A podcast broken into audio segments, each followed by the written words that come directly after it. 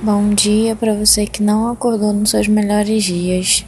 Deixa eu te falar uma coisa: isso é super normal.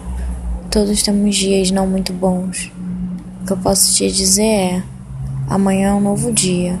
Mas até amanhã, tenta hoje pensar positivo. Tenta hoje ser mais grato a coisas pequenas. Observa mais os pequenos detalhes do seu dia para você entender como eles são importantes.